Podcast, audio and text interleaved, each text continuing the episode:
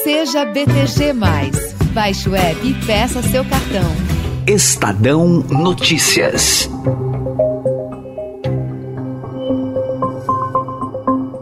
Os estudantes brasileiros ainda não sabem se o Exame Nacional do Ensino Médio, o Enem, será realizado esse ano e em que data. Essa expectativa tem gerado ansiedade em quem pretende utilizar a nota da prova para ingressar em uma universidade pública. Ano passado nós pedimos a prova para março e eles adiaram para janeiro e esse ano não temos qualquer previsão da prova. Mais uma vez o brasileiro tendo que adiar um sonho que é a faculdade. Esta é uma das centenas de declarações de estudantes na internet sobre o atraso na divulgação das datas da prova. Até agora, as inscrições para o Enem 2021 não foram anunciadas e servidores têm insistido que o prazo está cada vez mais curto para que a prova aconteça ainda este ano. Ontem, o diretor de avaliação da educação básica do INEP, que é responsável pela prova, Alexandre Gomes da Silva, foi exonerado. Segundo o INEP, Alexandre deixa o cargo por motivos pessoais. Ele é tenente-coronel aviador e estava no cargo há pouco mais de dois meses. O substituto será Anderson Oliveira, que passou os últimos meses na diretoria de avaliação da Educação Superior do INEP. O Estadão revelou que o próprio ministro da Educação, Milton Ribeiro, mandou ofício a Paulo Guedes da Economia, dizendo que não havia orçamento no MEC para fazer a prova. Para aplicar o Enem, o Instituto Nacional de Estudos e Pesquisas Educacionais prevê gastar 794 milhões de reais. Servidores também indicam que se as inscrições não forem abertas até o início de junho, não haverá tempo para os processos de elaboração, impressão, distribuição e logística da prova. Para serem feitos com segurança, eles precisam durar 170 dias. Mesmo com os atrasos e sem orçamento suficiente, o governo Bolsonaro vem insistindo que o Enem será realizado este ano. Todo indica que lá para outubro, novembro, a data vai ser verificada de acordo com o andamento da pandemia. O que nós tivemos em janeiro, lá em fevereiro, uma parte é de 2020 que foi adiado. Agora o de 2021 teremos sim com toda certeza. Este é Milton Ribeiro, ministro da Educação. O edital do Enem 2021, necessário para que todos os processos comecem, ainda não foi divulgado. Normalmente ele sai em março e as inscrições começam no mês de maio. Para entender toda essa confusão envolvendo a realização do Enem, vamos conversar com a repórter especial do Estadão na área de educação, Renata Cafardo. Tudo bem, Rê? Como vai? Tudo bem, e você? Também, tudo bem. Bom, a gente teve uma novidade nesta quarta-feira, né, Renata, que foi a saída do Alexandre Gomes da Silva, do setor responsável é, ali pelo Enem, né, pela avaliação, né, que ainda não se sabe quando vai acontecer, pois nem edital uh, do exame ainda tem. O que está acontecendo no MEC e mais é, especificamente também no INEP, que é responsável pelo Enem, Renata? Olha, a história é confusa, viu? E longa. é desde que ele foi é, criado em, para ser um vestibular em 2009, transformado num vestibular, porque já existia desde 98, ele dá todo tipo de problema, né? Em 2009 a gente lembra foi a, o roubo da prova, que até é, denunciado aqui pelo, Estadão, é, e aí foi em seguida outras fraudes e tal, e agora, mais recentemente, é, no governo Bolsonaro, a intenção de mexer na prova, né, desde, desde que o governo Bolsonaro assumiu, eles têm essa intenção de, é, entre aspas, ou até sem aspas, censurar é, alguns temas, né, é, a primeira prova e a segunda prova até que não tiveram grandes problemas nesse sentido, mas havia muito medo. Foi até criada uma comissão que depois cancelou sim, censurou sim algumas questões, mas não foi nada muito grave, né? É, assim, na avaliação dos especialistas, mas sempre, sempre, houve essa intenção de mexer na prova, que é a prova mais importante do país. Uhum. Com a pandemia, no ano passado, ela acabou sendo cancelada, não foi feita em 2020 e acabou sendo feita em 2021 a prova do ano passado. E ela teve uma abstenção recorde. 50% de quem se inscreveu não apareceu. Isso nunca aconteceu. Muito por causa da pandemia.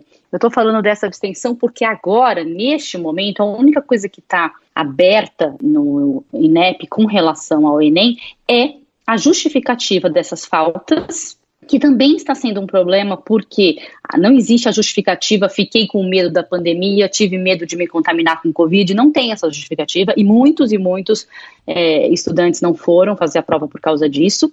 E quem não conseguiu justificar a falta não consegue ter isenção, que é o que também está aberto nesse momento. Se a gente entra no cronograma na internet, está no cronograma de 2020 ainda.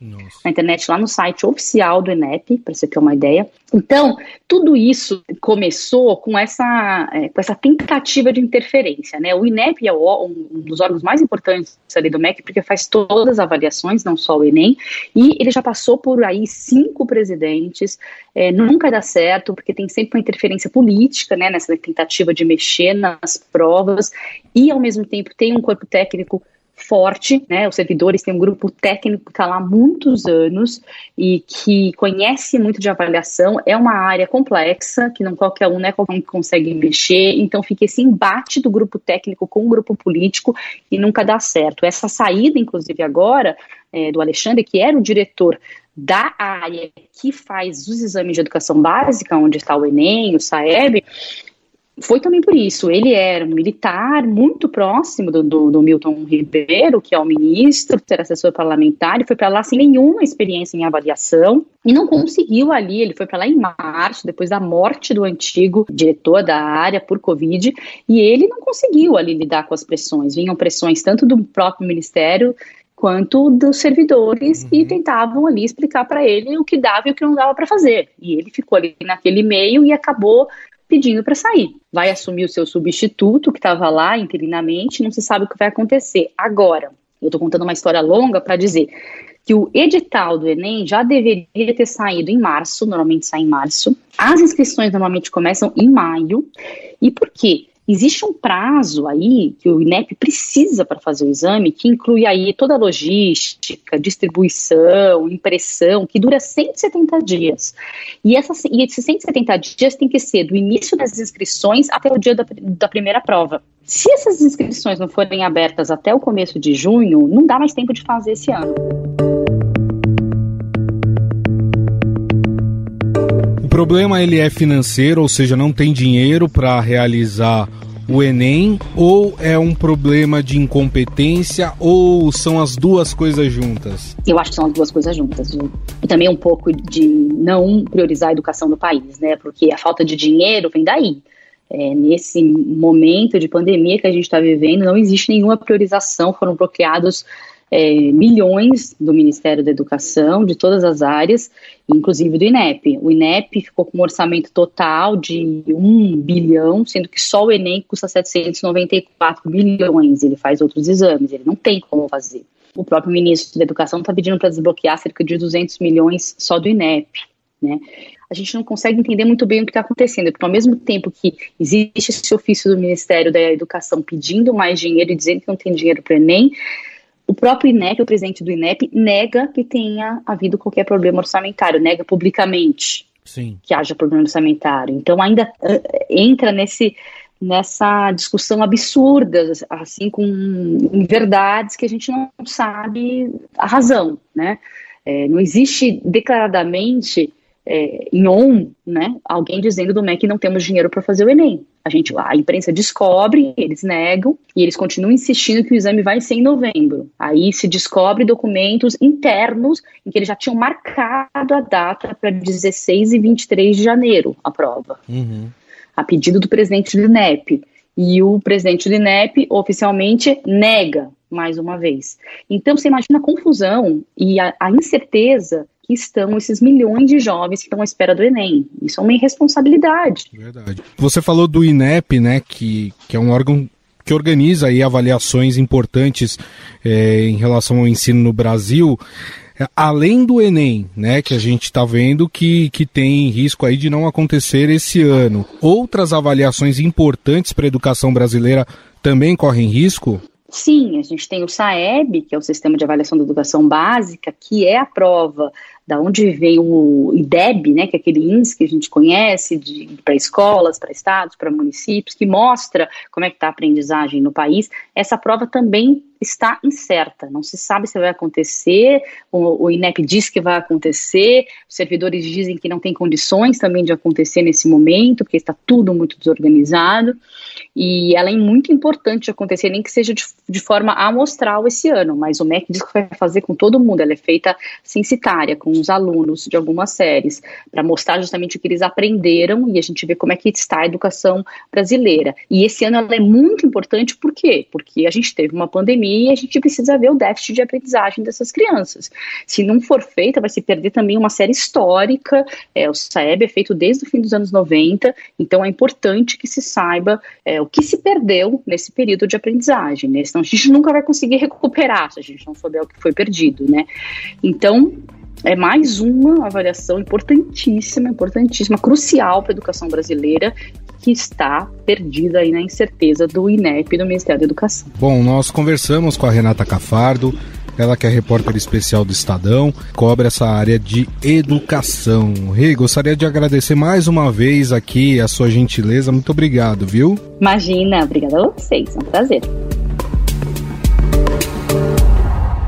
Em 15 segundos, vamos analisar os impactos desse atraso no Enem para os estudantes, numa entrevista com a presidente do Conselho Nacional de Educação, Maria Helena Guimarães de Castro. Estadão Notícias. No BTG, você pode deixar tudo do seu jeito. Escolha o design do cartão, os benefícios, tenha cashback em investimentos e faça pagamentos direto pelo celular. BTG, inove seu jeito de usar banco. Baixe o app.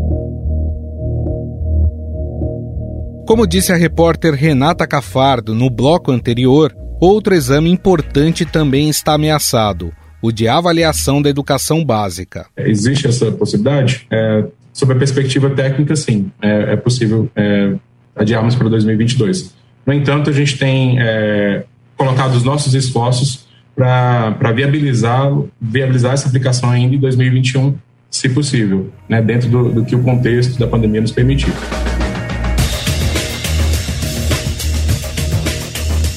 Este é Anderson Oliveira, que assume por enquanto a diretoria de avaliação da educação básica do INEP. Caso o SAEB não ocorra esse ano, o diagnóstico da aprendizagem dos alunos na pandemia estará prejudicado. Sete ex-ministros da Educação divulgaram em abril uma carta alertando que o INEP estava em perigo no governo de Jair Bolsonaro. A carta também mencionava que o Instituto tem sido excluído pelo MEC das discussões sobre avaliação, para a qual o seu corpo técnico é treinado. Para entender o prejuízo para os estudantes com o um atraso na divulgação das datas do Enem, vamos conversar agora com a socióloga, presidente do Conselho Nacional de Educação e presidente da Associação Brasileira de Avaliação Educacional, Maria Helena Guimarães de Castro.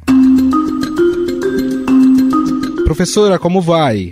Tudo bem. Prazer em falar com você, Gustavo. Obrigada, viu? O prazer é todo nosso. Professora, qual a gravidade, no, no seu entender, é, em, termos, em termos um Enem organizado aí talvez às pressas e qual o prejuízo para os estudantes diante dessas incertezas? Bom, primeiro, uh, o atraso é realmente muito preocupante, uh, porque normalmente no mês de abril o INEP já uh, definiu as datas, já publicou os editais, já começa a inscrição dos alunos em maio, que o Enem é uma operação de alta complexidade, né, que depende de uma logística complicadíssima, uma vez que a prova é aplicada em 2 mil municípios, e além disso, uh, dos 2 mil municípios, o Enem ele requer assim um enorme cuidado com a impressão das provas, a contratação da gráfica, a distribuição, depende de contrato com os correios, de contrato com a FAB, depende de contrato da gráfica, depende de contrato com as empresas que aplicam a prova. O INEP, ele é o responsável pela coordenação do Enem, né? Pela coordenação dessa mega operação, porque o Enem se transformou num vestibular nacional. Então, este atraso, ele realmente preocupa, porque se não for possível, uh, se eles não conseguirem fazer o Enem esse ano, isso afetará a vida de milhares de alunos e das instituições de ensino superior, porque, na verdade, o Enem é utilizado pelas universidades públicas federais, por muitas universidades estaduais, né? Nós sabemos que o ano que vem as universidades não querem atrasar o calendário. Esse ano já houve um atraso em decorrência da Covid, da pandemia, né? Então, para o próximo ano, as universidades estão planejando a, acertar o calendário. Para isso, elas precisam dos resultados do Enem no mês de janeiro, até o final de janeiro no máximo, para poder publicar o SISU para as universidades, então, estabelecerem lá ah, os seus critérios de acesso, são e é extremamente preocupante essa imprevisibilidade, essa incerteza que afeta principalmente os alunos, que estão numa enorme ansiedade.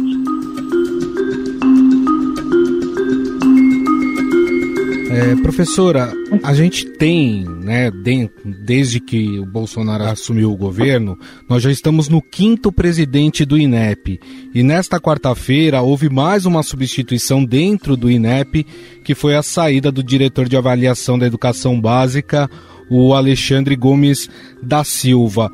O quanto que nós temos andado para trás diante de tantas mudanças dentro do MEC e do INEP? Veja, Gustavo, é, é muito difícil avaliar, né, as, digamos assim, os critérios que levam à demissão, exoneração de técnicos. Agora, é importante que o INEP mantenha o seu corpo técnico funcionando, o corpo técnico que é estável, né, que é um corpo técnico concursado, e é muito importante que os novos dirigentes do INEP ouçam o corpo técnico e confiem na capacidade do corpo técnico para levar adiante as avaliações nacionais e todos os sistemas de informação que o INEP eh, atende, né? Essa troca permanente de pessoas do INEP, isso afeta muito o andamento das avaliações. Lembrando que eu, Gustavo, fui presidente do INEP oito anos, Sim. né? De 1995 até 2002 no governo Fernando Henrique na gestão do Paulo Renato. E nós nunca tivemos, assim, um período com tanta uh, mudança de dirigentes no INEP como nós estamos tendo agora. Isso realmente preocupa, porque cada mudança de dirigente, embora eles sejam do mesmo governo, aparentemente isso tem trazido muitas mudanças de orientação de agenda. Agora, independente da agenda de cada dirigente, o INEP precisa manter o calendário das suas atribuições, das suas responsabilidades legais, entre elas o Enem, por exemplo, o censo escolar, né, a realização do SAEB, quer dizer, você tem um conjunto de atribuições legais uh, do INEP que precisam ser mantidas, independente da mudança, né? Seria mais ou menos como se nós mudássemos de presidente da República e aí, no ano seguinte, o governo deixasse de repassar recursos do Fundeb, não repassasse recursos do Fundo de Participação dos Estados e dos municípios. Quer dizer, isso não pode acontecer. Professora, além do, do Enem, há preocupação de que outras avaliações importantes é, para a educação brasileira também deixem de ser feitas esse ano, né? Como é o caso do SAEB. Principalmente é, em um ano em que praticamente os estudantes estiveram nas suas casas online aprendendo. Então a gente não, ainda não sabe determinar o tamanho dessa perda educacional que esses estudantes tiveram. O quanto não realizar o SAEB esse ano vai ser prejudicial para o futuro? No caso do SAEB, a informação que eu tenho é que há uma intenção do INEP de fazer o SAEB neste ano. seria feito, eh, segundo as informações do MEC, no mês de novembro. Então, é preciso ter um planejamento da logística, dos contratos muito cuidadoso. Inclusive, eu eh, gostaria de lembrar que, como presidente da ABAV, da Associação de Avaliação Educa Brasileira de Avaliação Educacional, nós encaminhamos ao INEP até uma sugestão né, de fazer neste ano um SAEB amostral uh, de caráter diagnóstico, sem identificar os municípios, as escolas, né, uma vez que nós ainda estamos com a pandemia, mas depois, até por demanda da, da Undime e também do CONSED, que são os órgãos que representam os estados e municípios, o, o MEC e o INEP resolveram fazer o SAEB censitário, né? E eu espero que, com base nesses resultados, o MEC e o INEP possam ajudar em regime de colaboração com os estados e municípios a coordenar políticas de reposição, de recuperação das aprendizagens uhum. e principalmente políticas de formação continuada dos professores, na minha opinião, né, não deveriam divulgar o IDEB o ano que vem. Como é que eu vou ter IDEB e comparar resultados de um estado com outro, de um município com outro, sendo que as condições ah, de trabalho de cada escola, de cada município, elas são altamente desiguais, porque nós não podemos transformar o SAEB desse ano eh, num ranking o ano que vem que espelhe uma enorme desigualdade quando as condições de trabalho foram muito desiguais entre as nossas escolas e redes de ensino. Bom, nós conversamos com a professora, socióloga, presidente do Conselho Nacional de Educação e presidente da Associação Brasileira de Avaliação Educacional, a Maria Helena Guimarães de Castro, a quem agradeço pela entrevista e pelas explicações. Muito obrigado, viu, professora? Obrigado.